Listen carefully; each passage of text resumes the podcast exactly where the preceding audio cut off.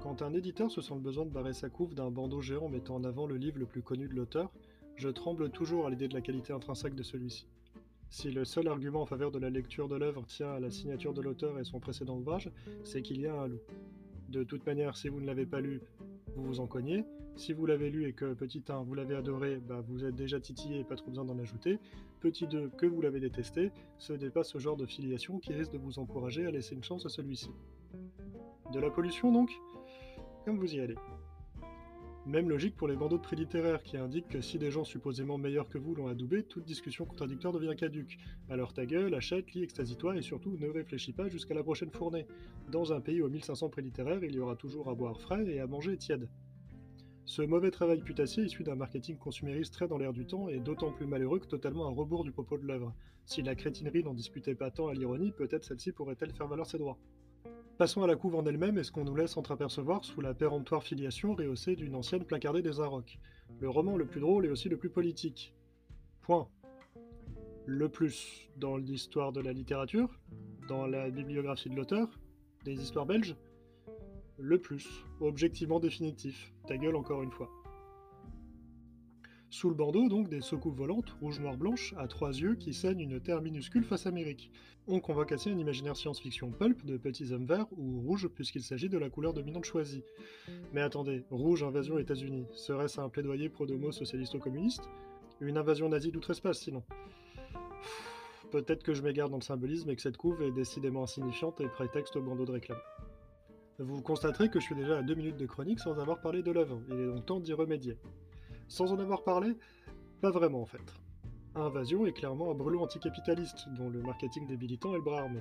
En traitant par l'absurde les travailleurs de notre société à la communication folle, parcellaire, orientée et toujours commercialement objectivée, plus engagée dans le paraître que dans l'être, Luc Rinart titille ce qui fait de nous une espèce imbécile, notre intelligence et le choix consenti à sa négation permanente. L'invasion extraterrestre, ni bienveillante ni malveillante, pas dominatrice pour dessous, mais libertaire à coup sûr, met en relief nos contradictions et hypocrisie sociale.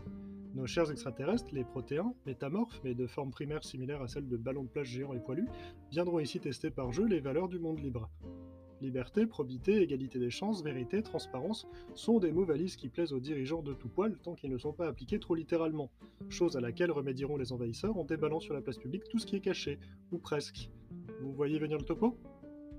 On progresse dans le roman entre définition de l'agenda des extraterrestres, qui en bon agent du chaos le garde loufoque et sautillant, et les réactions autoritaires pondérées des États et CA, et déclarations de guerre aux nouveaux terroristes qui empêchent de magouiller en rond, tentatives de capture et d'introduction de sondes anales dans un ballon de plage.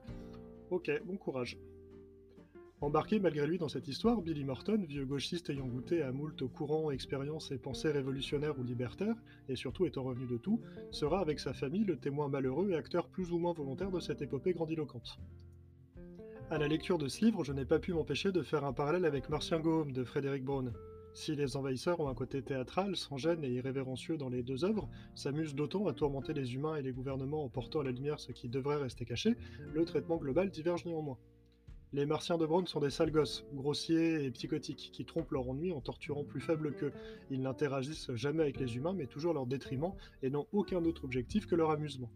Malgré tout, leur intervention permet à l'humanité de devenir meilleure, et de comprendre que la tromperie n'est pas souhaitable, quel que soit le type de relation.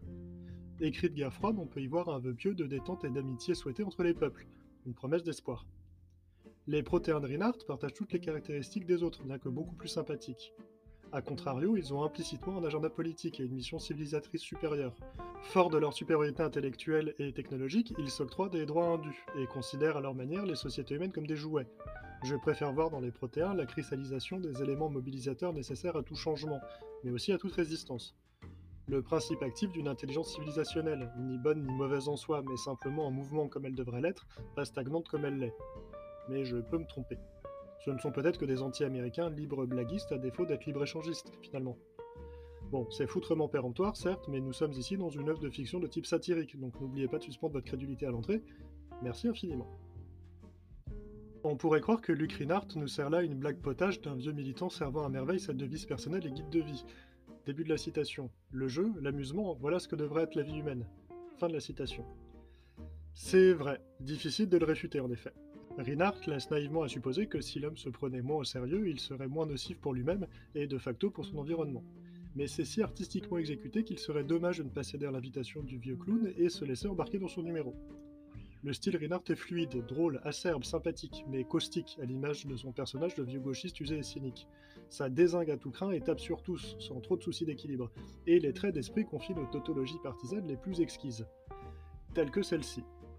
Depuis presque un siècle, nous savons avec certitude que le Christ est mort pour augmenter les ventes des commerces de détail au quatrième trimestre, ne serait-ce que pour cette raison notre pays est une nation chrétienne. Une charge féroce contre le capitalisme destructeur et les USA, donc, ni subtil ni camouflé, où l'auteur instille une lassitude propre à celui qui, ayant crié au feu sans succès, se contente dorénavant de regarder le monde brûler. Drôle, oui. Invasion et de ces livres qui mettent votre visage à rude épreuve. 50 nuances de sourire garanties, des rires sonores certains, mais ce n'est pas tout. Sous la bouffonnerie permanente se cachent des moments de tension, de violences extrêmes d'une situation donnée ou d'un constat global. Le désespoir du clown marque durablement le lecteur et s'insinue ainsi en lui, infuse, donne du grain à moudre. Rire d'un monde qui brûle lentement. Est-ce vraiment drôle finalement? Pousser à réfléchir, ne pas se contenter de commenter, n'est-ce pas à ça que doit nous aider un bon livre?